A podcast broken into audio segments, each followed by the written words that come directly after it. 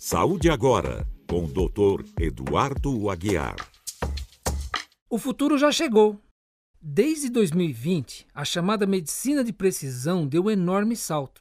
Por meio da coleta de amostra de saliva ou sangue, já é possível analisar o DNA da pessoa e identificar alterações responsáveis por efeitos colaterais a determinados medicamentos. Dependendo da alteração genética identificada, será indicado um medicamento específico para cada situação.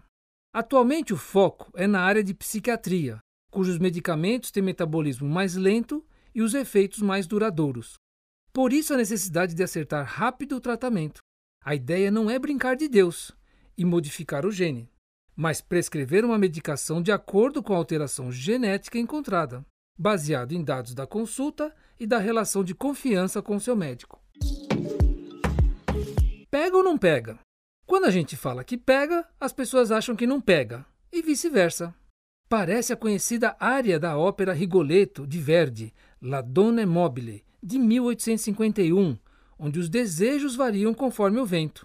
Como exemplo, várias doenças dermatológicas não transmissíveis sofrem discriminação das pessoas pelo impacto visual e muitos se afastam sem necessidade. No caso da Covid-19, que é transmissível, pode matar, algumas pessoas assumem o negacionismo, não se previnem e querem aglomerar. É realmente maravilhoso como a arte ajuda a interpretar a vida e respeitar a ignorância alheia. O Brasil passou de 600 mil mortes relacionadas ao vírus SARS-CoV-2 e suas variantes. Felizmente, houve uma grande desaceleração na frequência de casos, mas milhares de famílias perderam seus entes queridos. O momento da perda é terrível Sabemos do destino de todos, mas quando o momento chega, é sentimentalmente devastador para os que ficam. Respeitar o luto é respeitar a vida. Cada qual reage da sua maneira e a recuperação também depende de cada um. Chorar é preciso. Ficar triste simplesmente deixar aflorar os sentimentos relacionados ao momento de luto. Vai passar. O tempo ajuda. Depois é se reerguer, amadurecer e seguir em frente, pois a vida segue com todos os seus desafios e beleza. AIDS, tétano, hepatite. Sabia que existe a possibilidade de transmissão de todas essas doenças pelo alicate de cutícula? A vigilância sanitária estabelece a higienização dos alicates de cutícula feito com equipamentos de autoclave. Na autoclave, se manipula a temperatura, pressão e umidade de forma a anular qualquer microorganismo. Porém, muitos salões de beleza não fizeram investimento nesse pequeno aparelho e por isso a chance de transmissão de doença pelo alicate de cutícula existe. A saída é se certificar que o salão que você frequenta possui a autoclave.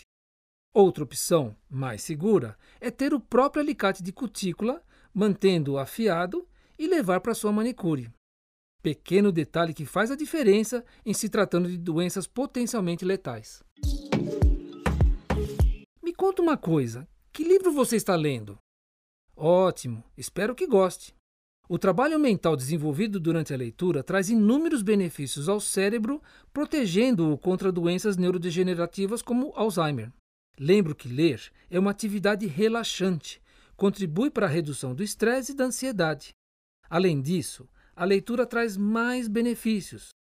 Estimula a imaginação e criatividade, estimula a memória, nos ajuda a expressar sentimentos, nos aproxima da compreensão do mundo e do autoconhecimento, melhora o vocabulário, melhora a escrita e a capacidade de escutar, eleva a autoestima. Agora, aproveite a leitura. Saúde agora, com o Dr. Eduardo Aguiar.